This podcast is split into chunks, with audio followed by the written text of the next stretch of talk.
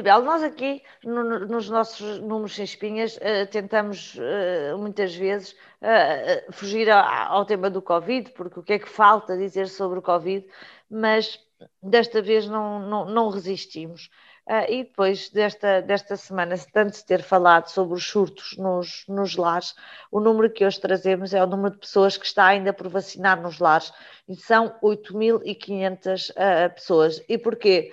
Se isto foi o, talvez o, um dos primeiros, se não o primeiro grupo a ser, a ser vacinado, porque quando já estavam contaminados, já só, depois de se ter Covid, um, passavam para o fim da lista e no fundo ia demorar uh, mais uns quantos meses até voltarem a poder receber a vacina. Agora, uh, quer-se antecipar isso, foi uma decisão que foi saudada por quase todos, uh, menos Isabel, pelas pessoas, ou por parte das pessoas que trabalham nos lares e que acham que têm o direito a não ser vacinadas.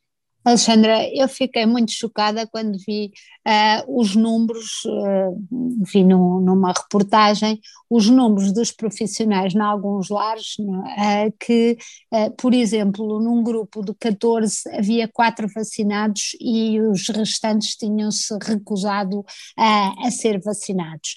E, e em vários outros lugares como estes, que lidam com idosos, havia pessoas que se recusavam a tomar a vacina e obviamente, punham em risco os idosos e põem o risco a liberdade dos idosos, porque uh, tanta coisa, o que se está a falar de novo é não deixar os idosos sair de novo do lar, o que me parece um absurdo, já que os próprios funcionários, ou uma parte dos funcionários que lá trabalham, serão a fonte do perigo porque não foram vacinados.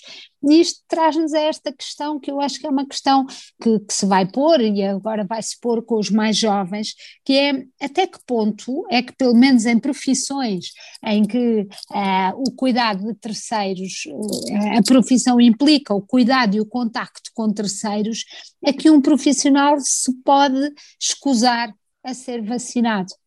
É. Não sei. E eu acho, eu acho, Isabel, que este, este tema há de ter seguramente um enquadramento jurídico do ponto de vista dos, dos do, do, ponto de encontro entre os deveres eh, e, o, e, os direitos do, dos indivíduos, não é? Certamente que haverá, não sei se constitucionalistas, se laboralistas, a, a olharem para, para, o tema do ponto de vista jurídico, ou da forma, mas, Isabel, eu acho que há aqui um tema uh, de, olha, de juízo de valor. Uh, que é uma coisa que nós achamos sempre que é errado ter, mas eu não resisto ter neste caso, como aliás quando se trata de vacinação de, de, crianças em relação a outras doenças, tenho exatamente a mesma opinião. A nossa liberdade acaba onde começa a dos, a dos outros.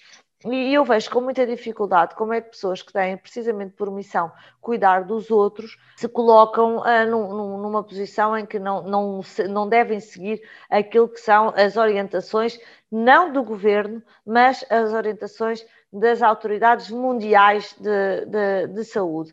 Eh, as redes sociais potenciaram eh, a divulgação de N estudos, muitos deles falsos, N, N comentários, muitos deles descontextualizados ou até falsificados, como já vimos de alguns virologistas, e depois vamos fazer o fact-checking e eles não disseram nada daquilo que acabou por circular nas redes sociais. E corre muita desinformação em relação à, à vacina.